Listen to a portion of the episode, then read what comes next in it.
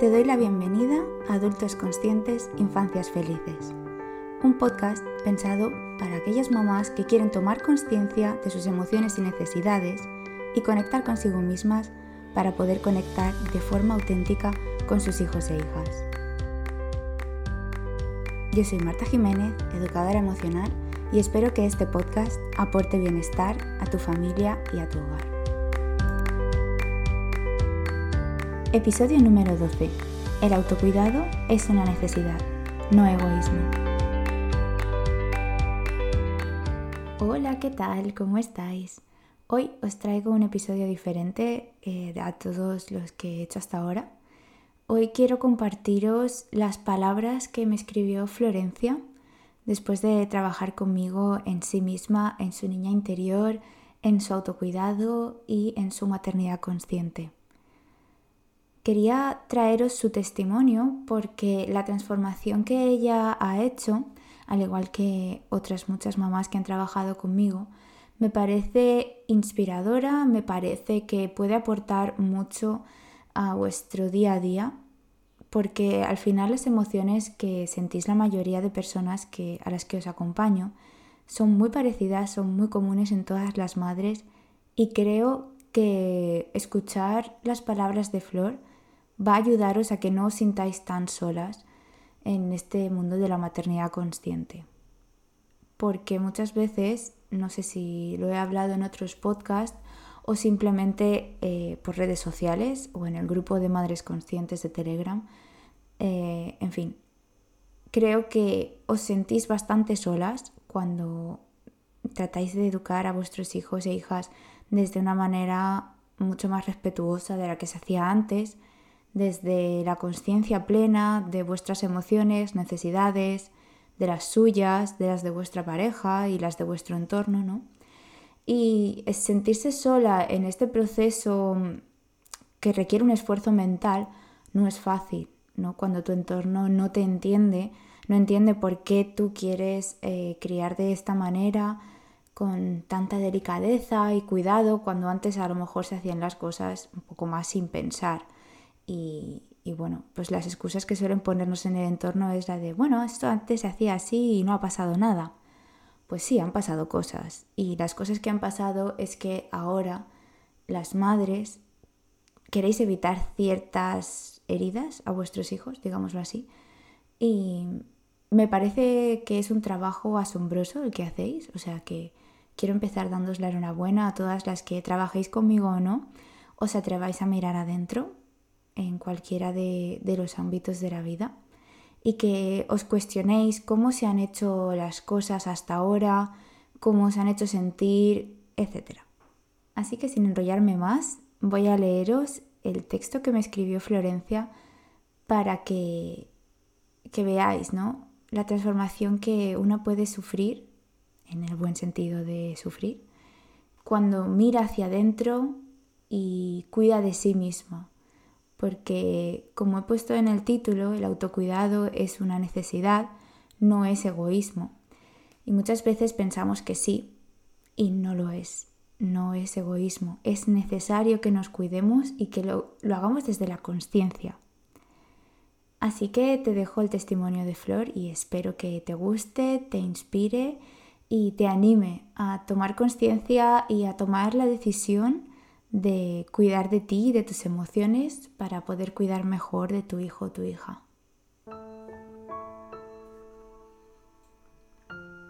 Trabajar con Marta fue una de las mejores cosas que me podría haber pasado. Busqué su ayuda porque quería tener herramientas para no perder la paciencia tan fácilmente con mi hija. Quería ser mejor madre. Lo que descubrí, gracias a haber trabajado con Marta, es que si yo no estoy bien y no cuido de mí, difícilmente pueda atender bien las necesidades de otras personas. Marta me ayudó a ver lo sobreexigente y demandante que estaba siendo conmigo, a poner en la balanza, a saber que está bien no ser superwoman, que el autocuidado es una necesidad, no egoísmo, y a sanar, sanar mucho. Durante el proceso pude notar que la mochila que venía cargando desde siempre se hacía más liviana, que podía incorporarme y caminar erguida, con la cabeza en alto, literalmente. También pude aprender a indagar, analizar y clasificar emociones, lo que me ayudó a entender qué me está pasando, por qué, o mejor dicho, de dónde viene, y por ende a poder expresarme mejor, de forma más calmada y sin miedo a la respuesta de otros, ya que se trata de mis sentimientos. Todo esto me ayudó a valorarme y a poner límites sanos afuera, a hacerme respetar. Eso, junto al autocuidado, que todavía me cuesta un poco, pero vamos progresando, ha logrado que no me sienta permanentemente frustrada, no valorada y que termine descargando esos sentimientos en las personas más cercanas a mí. En resumen, acudí a Marta creyendo que necesitaba ayuda con mi hija, cuando en realidad lo que necesitaba era ayuda conmigo misma, para poder sacar de en medio todo aquello que se me interponía entre mí y mi maternidad consciente. Wow, es que me emociona tanto leer este tipo de, procesos, de viajes que, en los que os adentráis por, puro amor a vuestros hijos e hijas, ¿no? Porque es verdad que, que cuando acudís a mí es porque queréis llevar a cabo una maternidad consciente y quizás os sentís perdidas, no sabéis cómo tener más paciencia, ¿no? Como decía Flor. Y, muchas veces eh, un conflicto en concreto recurrente con nuestros hijos o alguna dificultad más concreta es ese clic que, os hace pedir ayuda. Pero como dice Flor en su resumen, eh, creyendo que necesitaba ayuda con mi hija cuando en realidad lo que necesitaba era ayuda conmigo misma. Es verdad que, que ser madre te pone muchos retos delante, ¿no? Y, y, si encima tenemos este síndrome de la superwoman, que queremos hacerlo todo y queremos hacerlo todo bien y que nos salga bien ya a la primera, eh, al final lo que crea es mucha frustración, ¿no? Y pensamos que nos frustramos porque mi hijo no me hace caso o porque yo no tengo paciencia. Creemos que son este tipo de cosas lo que está mal, por así decirlo, lo que causa un problema en nuestra vida pero realmente hay mucho más detrás, hay mucho en lo que indagar y, y sin ese autoconocimiento, ese autodescubrimiento, eh, no podemos llegar a saber gestionar este tipo de conflictos diarios y retos que nos pone la vida adelante si no nos investigamos primero a nosotras mismas. Y esto es algo que aprendí, pues, como la mayoría de personas, a base de tropiezos en, en mi vida. No ha hecho falta eh, tener un hijo delante para darme cuenta de ciertas cosas. Sí que he tenido alumnos y ya me han, me han hecho mucho despejo, ¿no? Estas, estas criaturitas. Pero cualquier situación en realidad que vivamos en la vida nos va a, dar nos va a hacer darnos cuenta de que hay algo mucho más profundo detrás en lo que indagar. Para que entendáis un poco el proceso, eh, empezamos trabajando en la niña interior de Flor y todo lo que descubrimos ahí, ¿no? Mm, cuántos detonantes descubrimos en su infancia que, que seguía arrastrando hasta hoy en día y eso nos va pasando a todos y lo bueno del proceso de autodescubrimiento y de ser consciente es que nunca acaba, es que siempre vamos a ir descubriendo cosas de nuestra infancia. El, el clic que yo pude hacer hace dos o tres años eh, no va a ser el mismo que el que he descubierto hace dos meses, porque cada vez nos vamos encontrando con más situaciones, más retos y investigar sobre todo ello, sobre cómo nos afectó eso en, en, otra etapa de nuestra vida, para mí es maravilloso, ¿no? Es, es un proceso difícil de transitar y más si lo haces sola, pero hay muchas herramientas y hay muchísimos profesionales, por supuesto, que te pueden acompañar en el proceso, pero ser consciente de dónde viene esa frustración, esa sensación de sentirte poco valorada, ¿no? El primer paso que yo siempre doy y que me gusta hacer con vosotras es indagar en la infancia.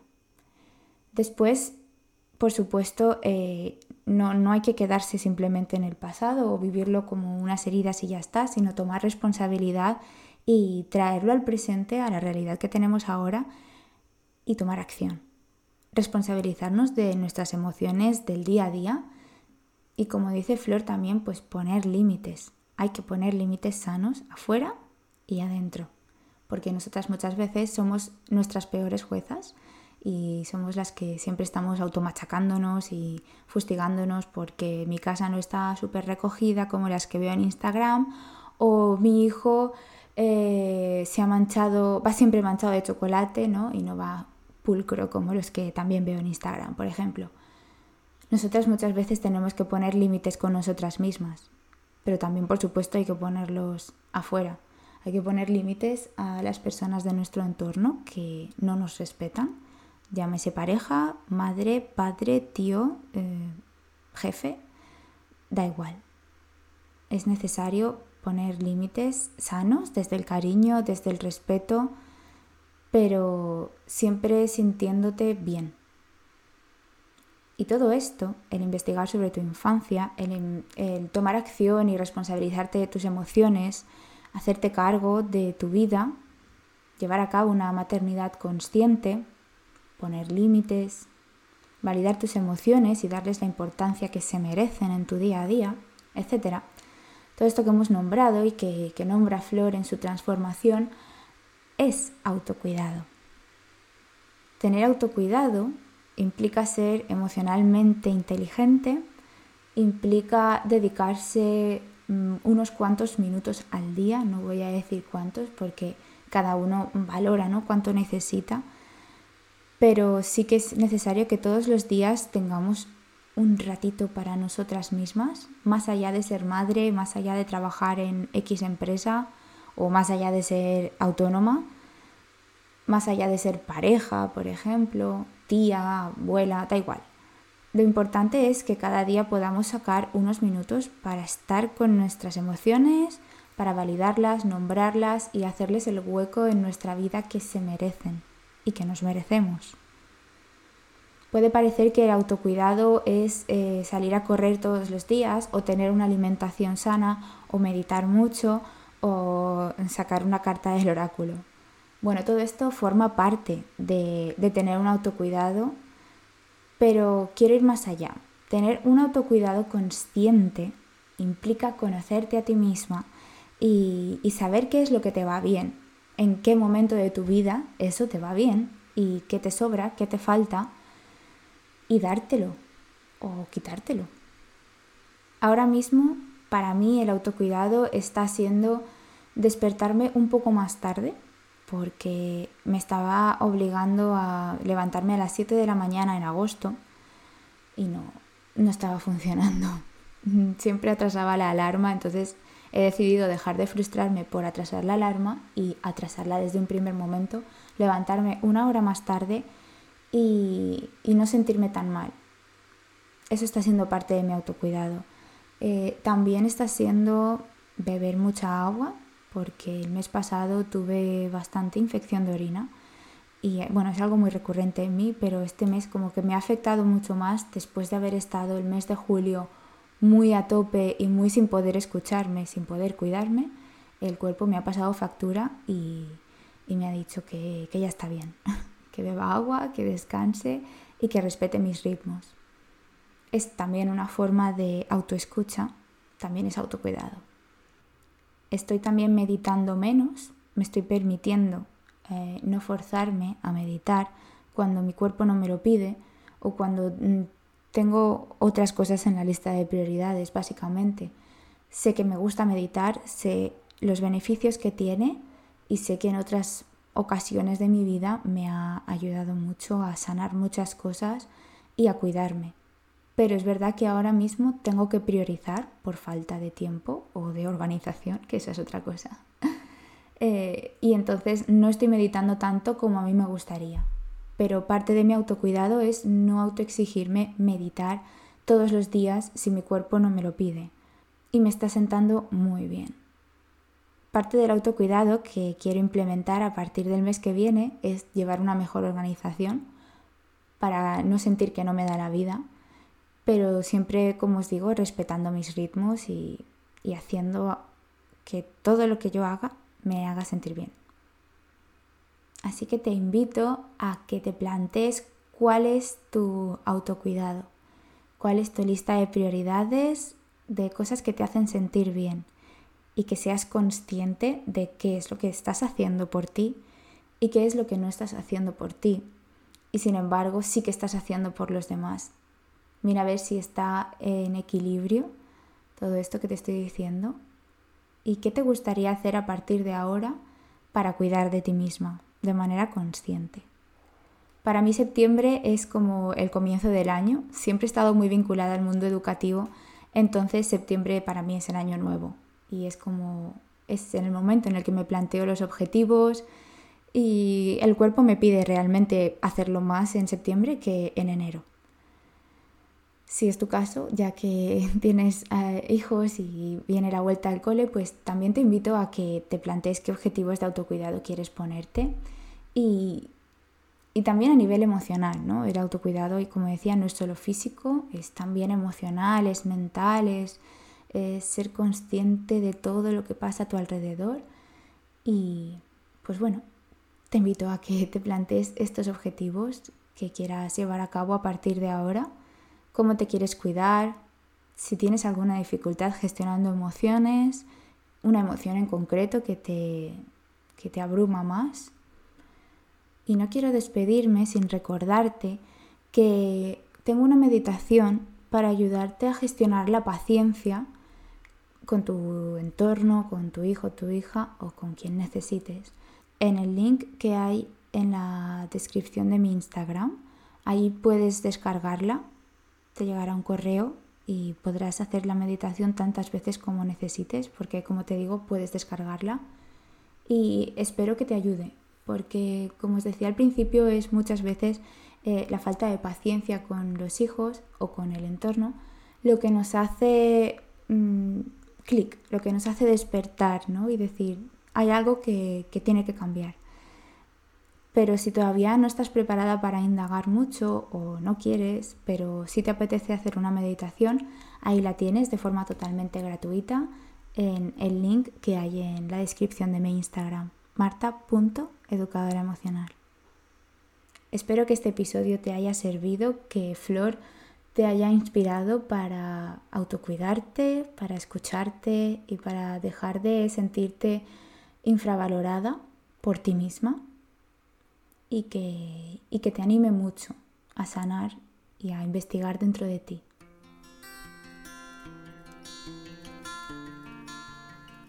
Hasta aquí el episodio de hoy.